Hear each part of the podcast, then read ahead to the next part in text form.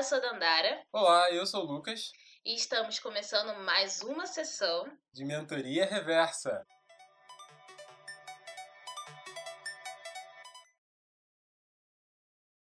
Olá, galera! Como vocês estão? Hoje, nessa sessão, a gente vai focar um pouco no outro lado. A gente vem sempre falando aqui muito do lado da pessoa que vai executar o trabalho, o estagiário, o jovem que está procurando emprego, ou a gente vai para o segundo lado dessa relação profissional, que é a empresa. É a menina dos olhos que a gente tem que conquistar. Ou, às vezes, ela tem que conquistar a gente, né? Porque vamos nos valorizar, somos os talentos. Assim, como no, no próprio par romântico, né, que ele tem a sua rotina, os hábitos, os seus comportamentos, tem suas crenças, os valores e tudo mais, também vai acontecer isso na relação que a gente vai criar com a empresa. Então, a gente pode, e aí a gente pode talvez ter tipo um match com alguma empresa que seja como somos, ou a gente vai ter que se adaptar com o que o mercado vai ter que oferecer. Será que é isso mesmo? É, então, para dar início a essa sessão, precisamos entender primeiramente o que é essa cultura organizacional. Quem é ela que determina esses valores e todas essas questões que existem por detrás desse nosso par romântico na relação profissional, que é a empresa. Então, Dandara, minha primeira pergunta para você é: como que você identifica, como que se apresenta para você esse conceito de cultura organizacional? Olha, Lucas. Oi, gente. Tudo bem? Então, cultura organizacional, para mim, eu gosto de definir como o caráter da empresa, que vai ser expresso para o público interno e também para o público externo.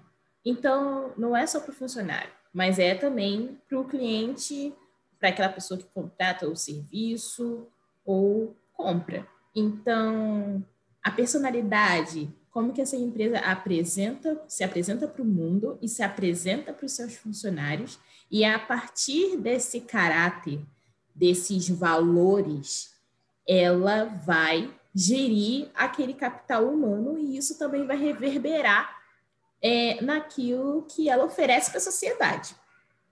Então, diante disso, da mesma maneira que a gente escolhe o produto que a gente vai comprar a partir do modo como ele é produzido, a gente também deve pensar em como que aquela empresa gere aquelas pessoas, porque isso também vai se refletir no, no, naquilo que aquela empresa oferece, né? É, se é uma cultura mais competitiva, se é uma cultura que valoriza mais um, um certo tipo de organização horizontal, sem muita hierarquia, é uma empresa que estimula é, o desenvolvimento pessoal da, daquelas pessoas que investe em é, desenvolvimento técnico ou não, é, como que essa empresa trabalha é, é, até mesmo na questão do, da, do vestuário, né? A gente falou aqui sobre o dress code, se é uma empresa mais conservadora ou uma empresa que está olhando para inovação. Tudo isso faz parte do modo é, que essa empresa se constrói é, e a sua personalidade. Então, é basicamente você olhar aquelas três diretrizes: missão, visão, valores. Se você vai no site da empresa, você entra nesse, nessa parte do site, quem somos, e aí ali você vai encontrar muito do que é a cultura organizacional daquele lugar. Nossa, eu acho interessante nisso que você falou, dessa questão de como a gente também vê o produto, como que ele se apresenta para a gente, a gente também faz essa relação com a empresa. Eu gosto disso porque é, é uma forma também de aproximar a gente desse conceito, né? Porque até falar ele é meio complicado, né? Cultura organizacional é, é meio confuso. Mas o, o que eu acho interessante é como a gente pode explicar ele de uma forma que todo mundo possa entender, porque aproxima do jeito que as coisas são. Por isso que eu gosto muito dessa relação que eu fiz no, no início, da ideia do, do par romântico. É você entender que assim como existe ser humano, a empresa que é formada por humanos, ela tem seu conjunto de práticas, normas, os valores e a, a missão, visão, valores, os pontos que você trouxe, Dandara. É, eu gosto muito disso porque a gente consegue explicar isso de uma forma que as pessoas conseguem entender. Tipo, ah, ok, assim como eu também tenho coisas das quais eu não posso abrir mão, existe uma empresa que ela também não vai abrir mão. E se eu estiver lá e eu vir com certas ideias, eles vão dizer não para mim e vai ser prudente, vai ser coerente com o que é o prospecto, porque sempre foi dito isso, está presente na forma como ela se constrói e na forma como ela se apresenta. Então, isso é um ponto que eu acho, que eu acho muito ok de estar tá, tá bem explícito. E indo um pouco além dentro disso, eu gosto também de, de uma definição que foi dada num artigo que eu li de uma startup de RH em que ela coloca a cultura organizacional. Você sempre trabalha aqui, vou ter sempre muitos problemas aqui para falar essa palavra, já fica de antemão avisado. É, então, essa tal dessa cultura aí, ela é o reflexo da, da ética e da moral que a empresa possui. Então, ela vai orientar de forma natural os caminhos que vão ser seguidos e ela é que vai guiar as decisões e prepara essa empresa para o futuro. Então, esse exemplo que eu, que eu dei, né, dessa questão de, ah, se eu dou uma ideia que bate de frente com os valores, eu acho que ela é, exemplifica bem o que está dito é, nesse artigo. E agora, indo mais além, é, também é dito que o, um ponto importante dentro dessa cultura é, é o desenvolvimento do capital humano. Por ser um alinhamento moral e ético, a cultura demonstra para os colaboradores quais são as expectativas da empresa e qual a forma deles agirem, tudo sem menosprezar as características individuais e respeitar o posicionamento de cada um. Então, também, é, depois a gente, a Dandara até vai entrar um pouco mais nessa questão né, de entender essa seara, essa questão da, da cultura organizacional e também as questões de direitos individuais e como que eles podem se relacionar, o que, que a gente pode problematizar um pouco em cima disso. Então, agora indo para um outro ponto que também é bem interessante, é, essa ideia da cultura organizacional, ela também é um pouco pautada é, pela forma como o filósofo irlandês Charles Handy acabou dividindo esse ideal em quatro subculturas. Que quatro subculturas seriam essas, vocês perguntam? A primeira dessas quatro subculturas que, que ele pensou, que basicamente elas são muito importantes para a gente poder entender num, num, detalhe, mais profundamente, certos detalhes, de como que é, elas podem se, se dividir, qual, qual seriam essas caixinhas em que quando o tipo de cultura organizacional de uma empresa for apresentado para você, você mais ou menos entender do, de qual caixinha ela, de qual dessas quatro caixinhas ela estaria inserida, que foi definida lá em 78 pelo Charles. A primeira delas é essa cultura do clube barra poder. E basicamente o que ele quer dizer com isso é que seria uma cultura onde o poder está concentrado na mão de um indivíduo só e o processo de decisão é dominado pelo mesmo. Então, a proximidade com esse indivíduo é vital. Você estar próximo dessa pessoa que toma essas decisões, é vital para você se inserir naquele clubinho. Eu acho que se a gente for jogar no, no, português do povo, aí a gente vai falar assim: essa cultura de clube barra poder é um clube do bolinha, entendeu? É, é o clube bolinha que sempre existiu, que está sempre existindo, e a gente já falou tantas vezes aqui da existência, da existência disso, porque o próprio Charles já, já define dessa forma.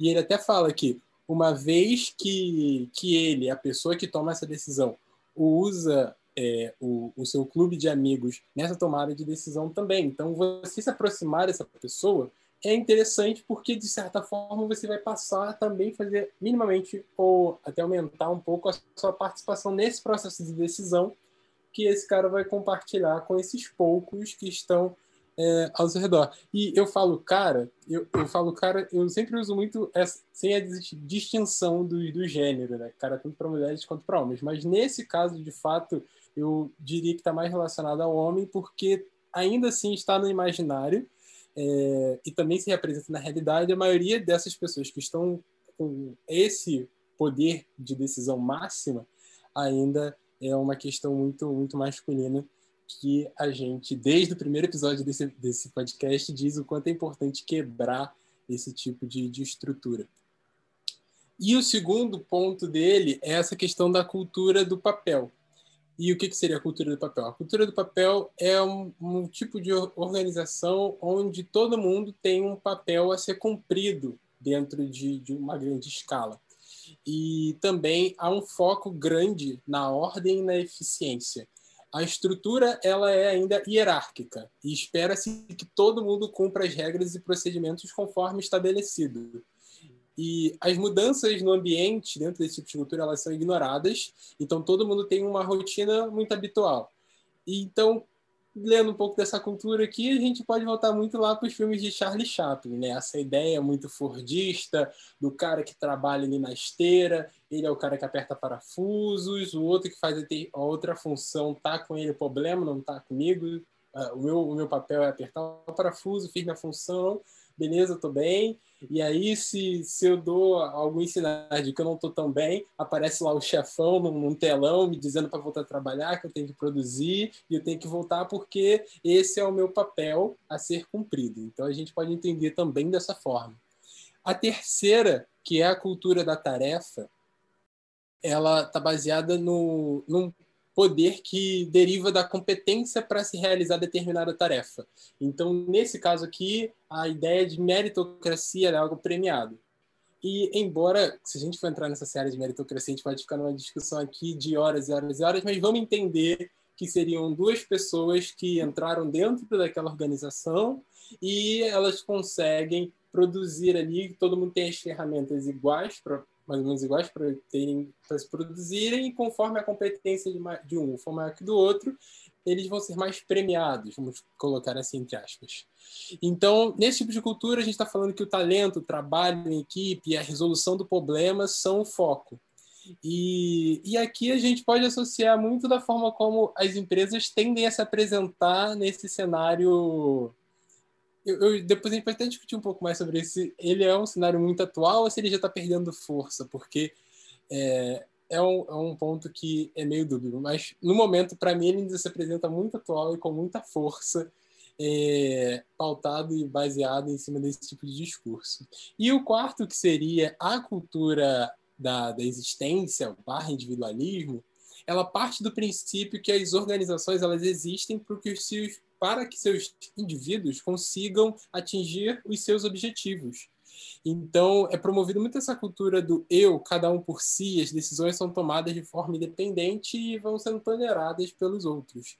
Então, uns exemplos aqui que também é, é dado é essa ideia de universidade, a forma como funciona, os escritórios de advocacia também é, tendem a ter um pouco dessa questão dessa existência, se a gente falasse um pouco nessa coisa da pessoa que ganha por comissão, quem faz mais vendas, é, vai performar melhor, vai ser o cara que vai ganhar o bônus do fim do ano, vai ser o cara que ganha o bônus do fim do mês. Então, essa ideia de evitar o, a, a, equipe e o resultado da equipe, mas focar muito no resultado único, individual, é mais valorizado dentro, dentro desse tipo de cultura.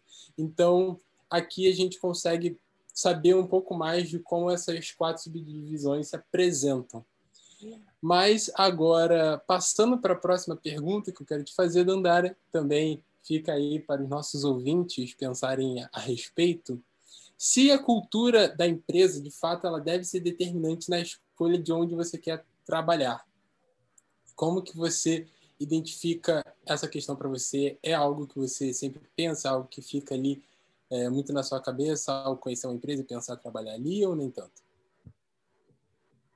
Antes de comentar sobre isso, eu queria voltar um pouco sobre o que você falou é, relacionado à cultura de papéis, porque, na verdade, apesar de ter passar essa ideia é, de, de, estar baseado nessa ideia meio de produção fordista, né, que cada um faz o seu, eu acho que ajuda muito também se, de alguma maneira, isso for aliado a uma, uma cultura, né, um tipo de valorização daquele trabalho.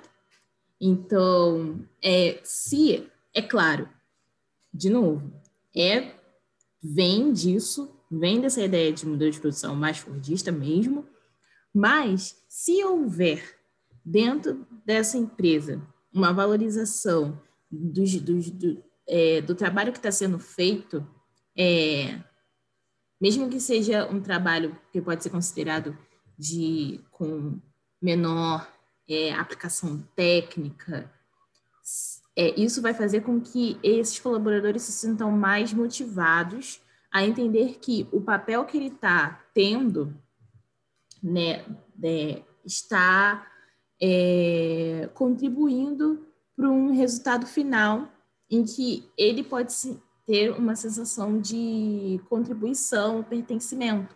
Mas isso é isso, isso vai depender muito de como que a empresa vende isso, né? Como que a empresa vai valorizar o trabalho que está sendo realizado por aquele funcionário, porque é, senão ele vai se sentir muito desmotivado e isso gera um desgaste muito grande, que é o que acontece no filme do Charlie Chaplin. Então, uma professora minha, ela trouxe um exemplo muito legal numa dessas aulas, Solange Pose, que ela falou sobre o exemplo da, da fábrica da Coca-Cola, que tinha um cara que ficava na parte de controle de qualidade e ele ficava o dia inteiro vendo as garrafas de Coca-Cola passar para saber se elas estavam cheias ou vazias.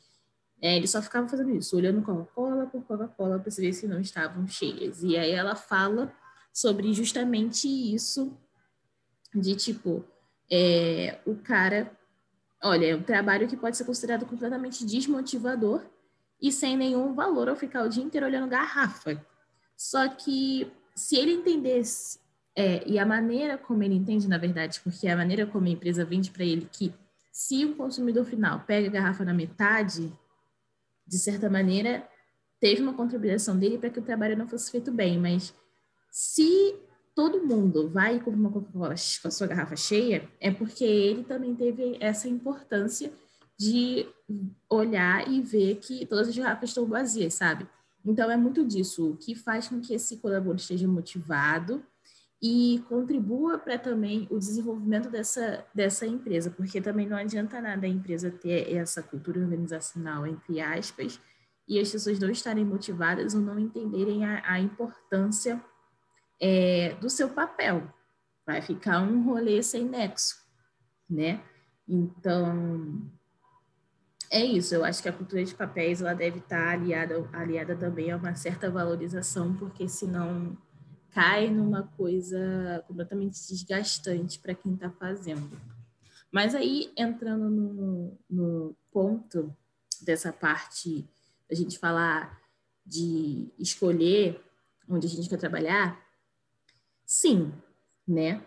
Como a gente tinha falado no nosso episódio sobre vagas e pré-requisitos animanescos, a cultura organizacional, ou seja, o caráter da empresa, a personalidade da empresa, o que ela entende como valores, coisas que a gente já falou aqui, ela tem que casar, né? Tem que dar um match com você, não é mesmo? Porque assim, não adianta nada vocês ter essa capacidade técnica, você gostar muito daquilo, que você faz tecnicamente.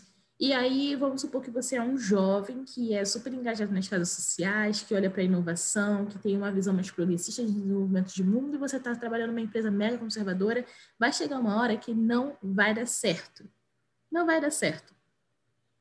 Isso vai chocar, ou vai chegar um momento que aquilo vai se tornar extremamente desgastante, e aí você acaba que coloca aquela frustração sobre se é ou não aquele trabalho mas, na verdade, é só a, a maneira como aquela, aquela empresa se organiza e se apresenta para o mundo.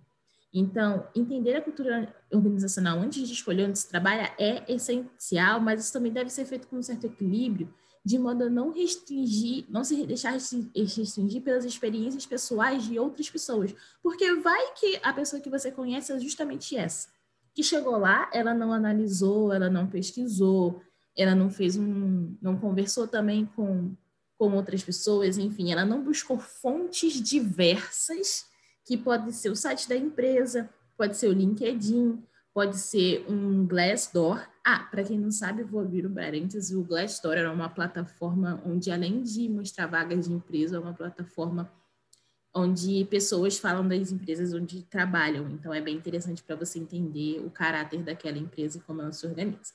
Mas vamos lá, você fez essas pesquisas nesses portais, você entendeu, né, até mesmo através das propagandas comerciais, né, de, de TV, se essa empresa faz, como que ela, qual é o caráter dela.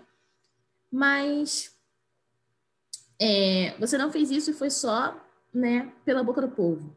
E se essa pessoa está trazendo uma experiência pessoal específica? Você está se restringindo a talvez é, participar e ter uma experiência que você quer, porque você está indo meio que num palavreado que a gente conhece pela boca dos outros e somente, não é? Então, o que você pode fazer é usar a entrevista de emprego para isso. Imagina um date onde você vai e conhece a pessoa pela primeira vez. Vocês estão ali trocando quais são as visões de mundo, o que vocês gostam, o que vocês não gostam, e é bem mais do que a aparência física e o que as pessoas vão falar daquele, daquela pessoa para você, não é? Você tem que ir lá. Então, da mesma maneira que as empresas hoje valorizam muito a questão comportamental, é importante a gente entender que todo o processo de contratação é uma troca. E é nesse momento que a gente tem que aproveitar para tirar essas dúvidas mesmo, assim, porque eles também exigem isso da gente. Então, pergunte, tente entender um pouco mais como que essa, que essa empresa vai, como se essa empresa se porta em determinadas situações. Eu acho que aproveitar esse momento é bastante importante para entender também é, se, por exemplo, você não foi aprovado, o porquê, né? E às vezes até entender que, tipo, putz, eu não passei naquela entrevista, não passei naquele processo seletivo, mas talvez fosse melhor realmente, porque eu não tenho nada a ver com aquela empresa, sabe? Evitar um mau futuro. Outra coisa importante é que existe algo muito interessante que é justamente a ausência dessa, entre aspas, a gente já falou que a gente problematiza bastante isso aqui, é essa cultura organizacional, ou seja, é, na verdade, é, a empresa não deixar isso explícito faz com que tudo seja um grande desafio. Então, você entrou naquela empresa, você está trabalhando, mas a empresa não deixa explícito nas suas redes sociais, no modo como ela vende seus produtos, no modo como ela se porta para o mundo, a forma como ela realmente se organiza. Então, você vai e você entra numa empresa e, na verdade, você não sabe que, na verdade, ela é mega conservadora, que vai te impedir de falar várias coisas, que vai de, te impedir de se portar de diversas maneiras, porque você não sabia, porque ela não deixava aquilo explícito, ou porque ela tem um, certas características na maneira de se relacionar com os seus colaboradores que você nem fazia ideia, porque aquilo ali fica meio que por debaixo dos panos. E como a cultura organizacional ela serve para desenvolver o capital, o capital humano daquela empresa, acaba que esse capital humano ele vai ficar é, perdido, porque ele não sabe o que tem que seguir.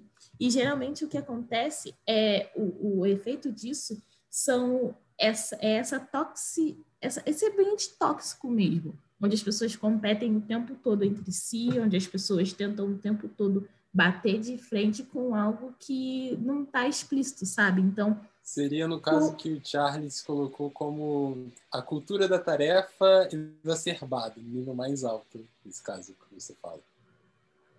Eu acho que sim. Eu acho que é muito aquilo de tipo, cara, eu estou num lugar onde eu não sei direito é, o, o que, que essa empresa quer como objetivo ou a maneira que ela vai se utilizar para chegar naquele ponto e aí você fica batendo cabeça para tentar se encaixar ou para tentar um ser melhor que o outro para poder gal galgar um certo tipo de, de desenvolvimento. Ou quando você não está fazendo aquilo que o seu chefe ou o seu superior está esperando, porque você não sabe a maneira como você tem que se comportar, sabe? E aí você fica batendo cabeça e gera diversos tipos de, de frustração. Então, e isso é mais comum do, do, que a gente pensa, principalmente em empresas que estão começando. Então, querendo ou não, a cultura organizacional serve para organizar o modo de trabalho né, e o desenvolvimento daquela empresa. Então, se isso não é explícito, as pessoas vão né, agir da maneira como querem e como elas entendem que seja mais correta, e isso é um grande problema. Bom, Dário, do que você falou, eu achei muito interessante essa questão da gente entender né, a, a ideia de como que a cultura organizacional está aí para poder organizar a, a forma do, do modo de trabalho em si. E um ponto interessante do que você falou nessa, nessas vias e fontes de você buscar essas informações, uh, que também gostaria de adicionar a Love Mondays, que assim como a Glassdoor, também é um canal que existe como, como um site onde as pessoas dão ali suas opiniões sobre como que foi trabalhar lá. Tem esse lado das pessoas falarem mal e tem o lado das pessoas que falam bem, sempre vão existir esses dois lados. Também falar um pouco sobre é, salário, né? Qual é mais ou menos a média de salário uh, dentro, dessa, dentro dessa empresa, que também é uma informação que eu acho que é importante. Então também fica aí essa dica para você, pessoal, que está nos ouvindo.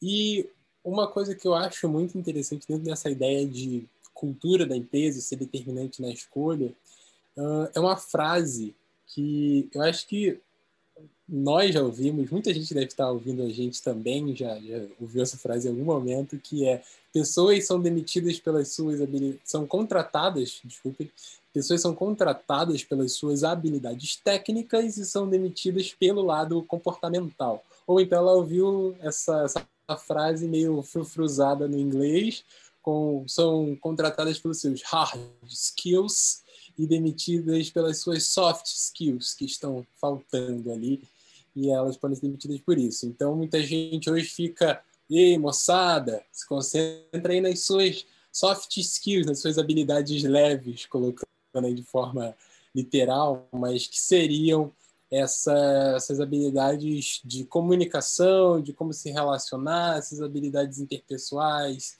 uh, inteligência emocional e tudo mais. Então, pontos que a gente até mesmo aqui já levanta bastante, pontos que são até levantados nessas listas aí de habilidades do futuro, habilidades para o profissional do futuro, que também existe muito. Então, quando eu escuto muito sobre isso, a gente estava até comentando um pouco antes de gravar esse episódio aqui, eu e Dandara, sobre, sobre que hoje essa frase é muito dita, fazendo uma análise do que foi com a, a, a geração passada, visto que a geração passada teve esse tipo de, de, de, comportamento analisado na forma de como eram contratados e demitidos, é passado para a geração em seguida e falado de tipo, opa, tomem esse cuidado, porque a gente já vê que isso vem acontecendo.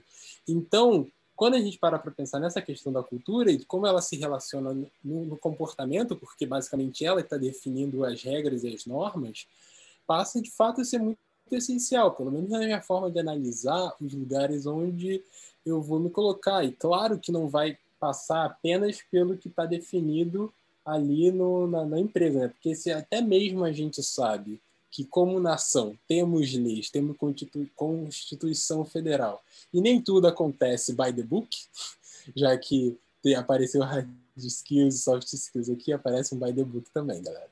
É, nem tudo acontece ali estritamente como, como as leis dizem, o mesmo também acho que acontece como, como algumas empresas podem se apresentar. O papel é uma coisa, o dia a dia é outra. E por isso existem aí esses canais que eu mencionei, Dandara mencionou, que onde pessoas vão poder mandar real e vão ali esclarecer alguns pontos do que realmente acontece no dia a dia dentro dessa empresa. E dentro disso, é, é estritamente importante para você entender pontos que até então não passavam pela minha cabeça. Por exemplo, eu me lembro muito de estar tá fazendo um estágio, acho que foi o segundo estágio que eu fiz, e era extremamente comum a galera começar o dia, sabe, muito animado, super empolgado, parecendo que botou, bebeu café, tacou na veia e pegou, pegou aquela, pegou uma agulha de 12, injetou o café na veia e foi trabalhar porque era uma animação e tinha grito de guerra e tinha, sabe, aquela coisa de abraço de grupo e nesse momento a Dara está fazendo uma cara de pessoa Gente, aterrorizada. Cruz credo. Por isso que eu tô rindo. Cruz credo. Já, não, se a pessoa me falar isso, eu, nem, eu não entendo, assim, porque sinceramente. Porque de manhã então, aí você vai descobrindo. Então, aí você vai descobrindo como que as coisas são, assim, porque faz parte do dia a dia naquele lugar uh, pessoas se comportarem assim. E é uma coisa que não é, não é, não existe em todas as pessoas, né? Que as pessoas, tipo assim, fui contratado, agora tem esse crachá e agora faço grito de guerra.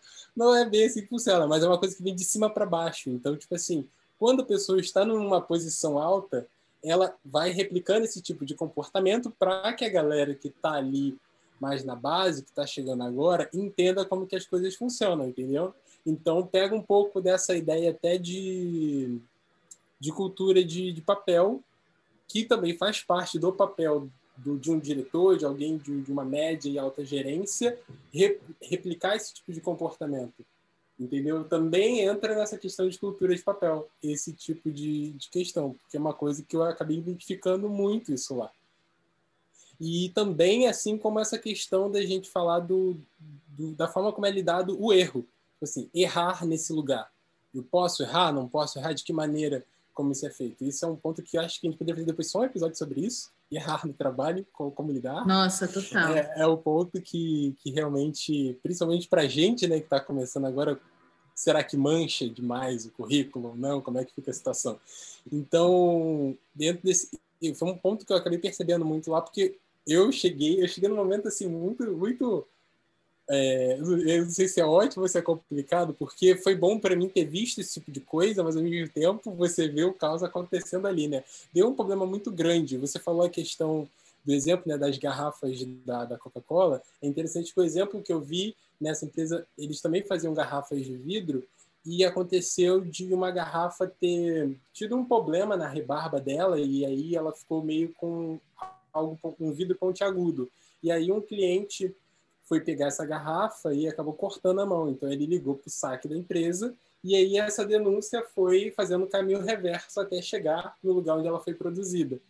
E aí se instaurou um medo dentro da galera de qualidade, onde até o próprio o, o cara da patente mais alta dentro do setor de qualidade ficou com medo de ser mandado embora, porque tipo assim, caraca, isso chegou até um cliente, ele se machucou e, e a proporção que isso poderia tomar e, a forma de como a empresa costuma lidar com esse, com esse tipo de coisa foi um pouco do que moldou a forma dele ter pensado, tipo assim, vou ser demitido por esse erro e eu cheguei aqui e esse foi o único erro que o cara cometeu no período que ele esteve à frente daquele setor e como que isso é visto? Existe essa possibilidade ou não existe? Então, é, é, sempre um ponto da gente pensar. Claro que a gente também nunca joga para o lado esdrúxula, né? Tipo, ah, o engenheiro construiu a ponte, ela caiu e, poxa, vão me demitir, galera? Eu sou mais legal, eu faço café para todo mundo aqui, eu, eu, trago lanchinhos, entendeu? Eu acho que também a gente tem que criar um, um limiar aí do que, que é o, o erro dentro de cada lugar. E o que também define tudo isso é a própria cultura. É, como que essa empresa lida quando existe um erro e quando a gente fala de, de soft skills, é como que você vai passar e, e tratar né, esse, essas situações de conflito. Exato. E aí isso nos leva à terceira questão, né, de como que a gente vê como isso se apresenta também de como que a gente lida com essa questão da cultura, né? O que que chama a sua atenção, Nadara? E para você aí que está nos ouvindo, depois também pensar um pouco sobre essa questão. Nada desse tipo de cultura que a gente falou aqui, ou sobre coisas que você já experienciou, o que, que acaba chamando a atenção? Pontos que você acha interessante ver novamente num próximo lugar que você vai trabalhar, ou coisas que você jamais gostaria de ver novamente? O que que anda te chamando a atenção? É, para mim, Central é uma empresa que valoriza o humano. Porque, na verdade, o capital humano é o capital principal de qualquer empresa. Então, se uma empresa ela ela, ela não valoriza esse capital, ou seja, não valoriza os colaboradores, não valoriza as pessoas de maneira geral, tá? Desde quem está lá em cima até quem está na ponta, e até como que isso é dividido, né? Essa ideia de cima e ponta, e chefão, e pessoa da, terceirizado, sabe? É, então, esse é um ponto central. E aí, é, não só o lidar com o humano que está dentro, dessa empresa, mas também com quem está fora. Porque quando a gente fala de empresa, isso está descrito nas nossas leis, a gente aprende isso quando a gente entende que a empresa que a função da empresa tem uma função social, é contribuir para a sociedade de alguma maneira, certo? É por isso que a gente tem leis que regulam a questão ambiental, é por isso que a gente tem é, que a empresa ela precisa ter um contrato que precisa ser acessível para as pessoas, para as pessoas precisam saber para que, que aquela empresa serve, se é lícito ou não, ou seja, uma empresa ela só existe porque, de alguma maneira, ela vai contribuir para a sociedade. Então, dentro disso, existem coisas que não podem ser consideradas como cultura organizacional, não. Porque quando a gente pensa em cultura organizacional, a gente está tratando do que a gente já falou aqui: valores, é, ética, caráter da empresa. Ou seja, é algo ali subjetivo, né? É algo que está ligado à personalidade, mas que a gente não pode abrir mão. E isso a gente não faz. Ou seja, não é possível que exista uma empresa onde dentro do, de, desse arcabouço que a gente chama de cultura nacional, ela se utiliza de ferramentas para a prática de discriminação direta. Ou seja, nos seus processos seletivos, ela se utiliza de pré-requisitos, padrões de comportamento, tem o objetivo de excluir pessoas negras ou trans, pessoas pobres, que a questão de classe também é uma questão. Então, não é possível que isso aconteça, né? E a gente não pode tratar isso como cultura organizacional. A gente está tratando, na verdade, de uma empresa que está sendo preconceituosa. Então, é importante a gente é, entender que existe também um limite para isso que a gente chama de cultura, porque, afinal, a empresa ela tem como principal valor é, é, contribuir para o desenvolvimento social, consequentemente para o desenvolvimento da, não só da tecnologia, do produto, serviço que ela está oferecendo, mas com o seu capital humano, né? E também com quem ela se, ela se relaciona externamente.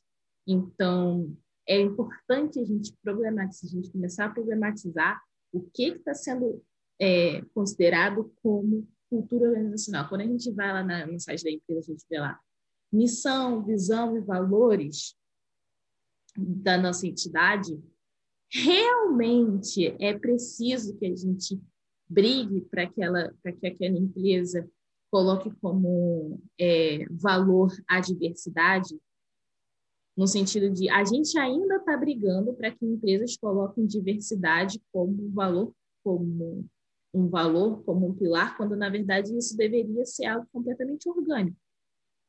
A gente não deveria estar falando sobre isso. A gente não deveria estar falando que uma empresa entende como que cultura organizacional, na verdade, é valorizar a diferença, quando na verdade, assim, isso é óbvio que você tem que valorizar a diferença, porque a sociedade é diversa.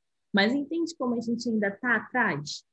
Sabe, a gente ainda está tendo que falar né, que empresas devem ter como como valor né, a valorização dos seus funcionários, né? A gente tratar com dignidade tanto quem está na ponta, ou seja, os, os, que pode ser ou não os funcionários ter, terceirizados e pessoas de alto escalão, quando na verdade isso deveria ser encarado como algo assim independente da cultura.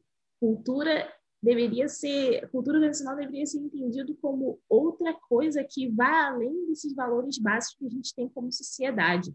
Então, é isso que eu entendo assim. Não dá para aceitar, nós somos muito legais, a gente valoriza é, o desenvolvimento pessoal dos nossos funcionários. Então, a gente é uma empresa que a gente sempre é, paga cursos de extensão, a gente paga cursos de línguas para os nossos funcionários, a gente é uma empresa que tem uma cultura do afeto, então a gente gosta muito de, é, com uma certa periodicidade, a gente promover reuniões de encontro entre, entre pessoas, entre todo mundo da empresa. A gente é uma, a gente tem uma cultura de valorização aí do, do, do nosso meio do ambiente, da comunidade que a gente vive, então a gente também tenta sempre estar em contato, tenta entender o que, que essas pessoas.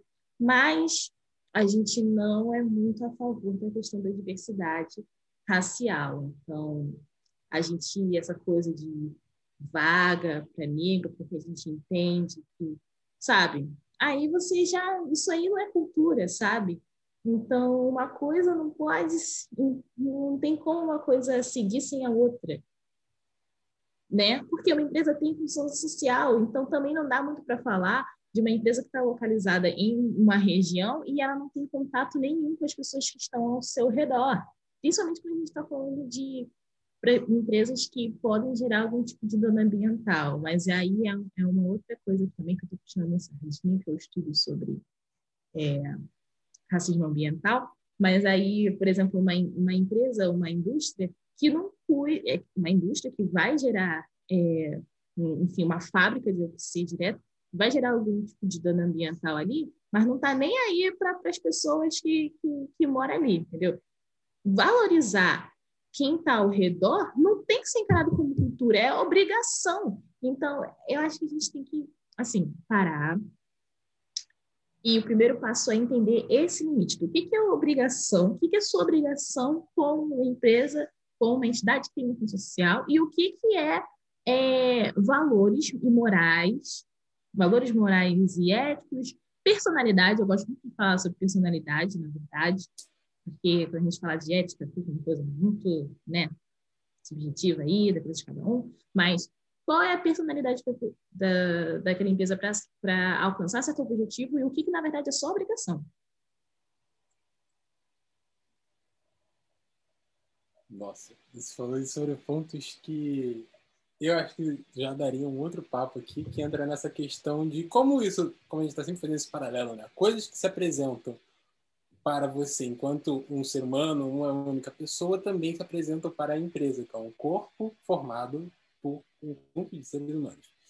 E, então, eu sempre fico mantendo essa definição, porque foi, é uma coisa que eu acabo não gostando de quando a gente sempre define mais coisas do tipo ah, o Estado oprime, ah, a empresa que é assim, é canalha, não sei o quê. E, sei lá, as coisas para forma que totalmente etérea, assim, você não, não, como se só existisse num campo abstrato, de repente tem um ser empresa e que chega e determina coisas assim, e que a gente esquece que são pessoas, e que existe o Estado, que é uma coisa grande, enorme que existe, a gente não sabe como se livrar dela, e, e ela chega e faz as coisas e determina a forma como a gente vive, etc.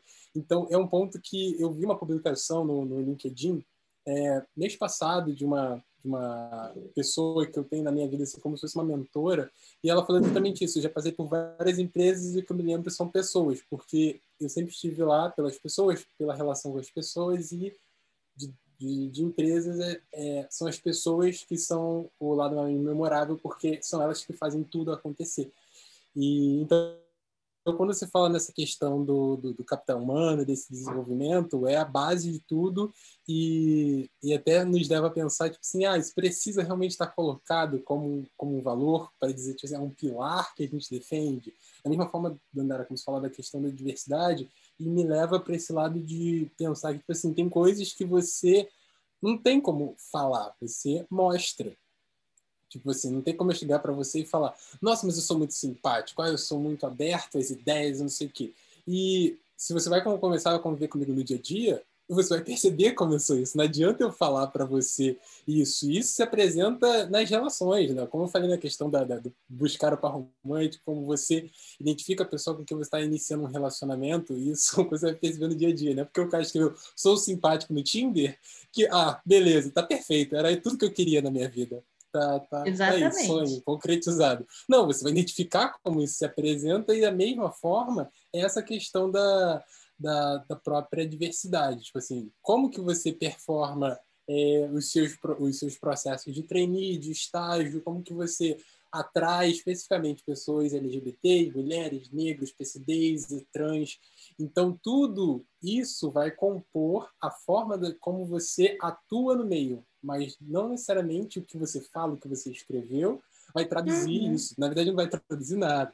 Então, é. É, eu acho que tem sido até mesmo nessas rodas de conversa, de quando eu vou participando nesses eventos que as empresas participam, tem momentos de ter a, a roda de conversa dos representantes da empresa com, com os jovens. E a galera não está perguntando, tipo assim, ah, é um valor para você, diversidade? A galera está perguntando o que, que você faz para aumentar a diversidade dentro de tal cenário. Ninguém está interessado se você defende ou não defende. Eu já estou partindo do princípio que sim, porque eu sou uma pessoa negra. Então, eu penso que eu vou estar num lugar onde eu sou aceito e eu sou incluído.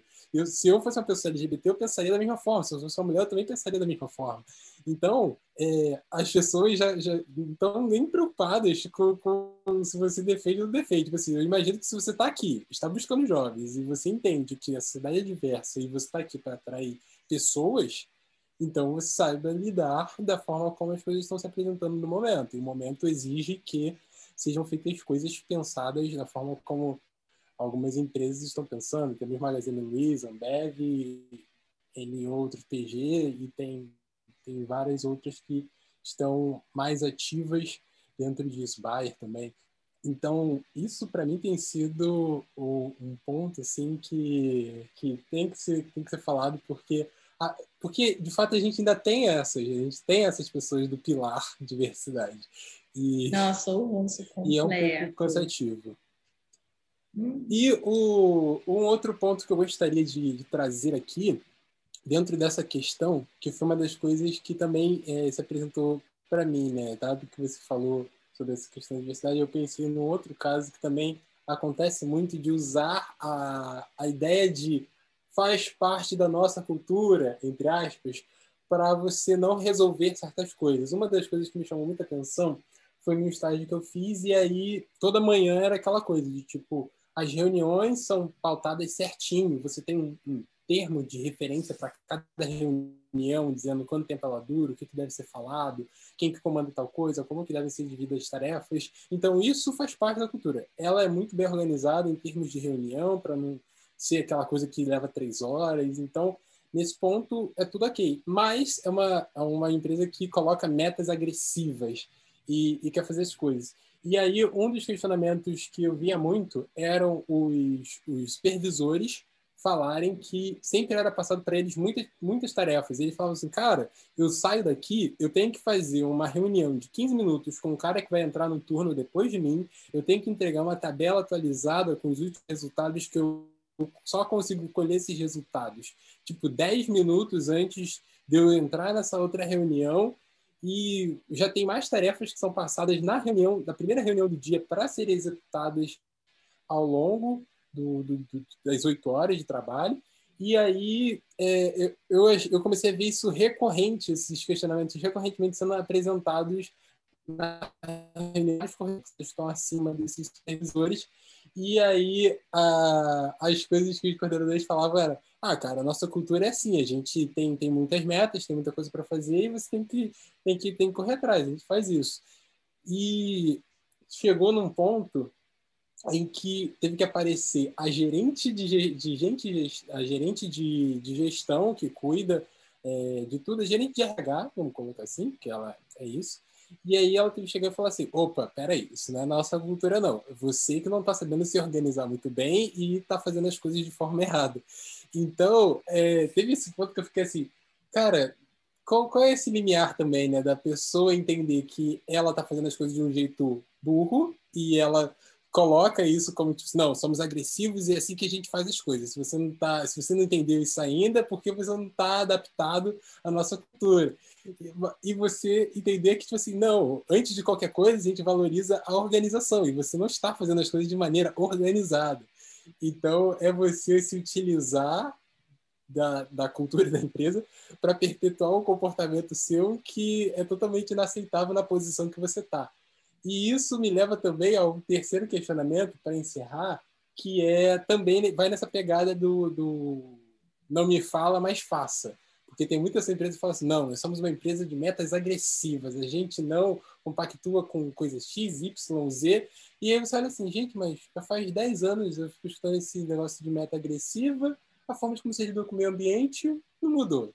Ah, o nível de produção não mudou. Assim, os lucros da empresa continuam os mesmos é, a forma de, de, de, contratação, esses termos dessas questões de diversidade também não teve muitas diferenças. Tá agressivo aonde? Me explica, por favor. Porque essa questão do, do, desse lado de você falar que eu sou uma empresa que luta e tem valores claros e a gente pensa no crescimento, não sei o quê, e onde se traduz isso? E então, isso também é um ponto que, para mim, sempre ficou é, para muita atenção. Quando eu começo a escutar esse negócio, tipo assim, somos, temos metas agressivas e fazemos isso e queremos crescer muito, eu tô identificando, tipo, quando? Como? Onde? Porque não tem nada. Eu procuro no jornal não tem nenhuma matéria. Falou, nossa, pioneira! Olha, é. ela conseguiu bater tal coisa, saiu no ranking tal, porque agora ela é um dos 10 melhores lugares para se trabalhar. Não.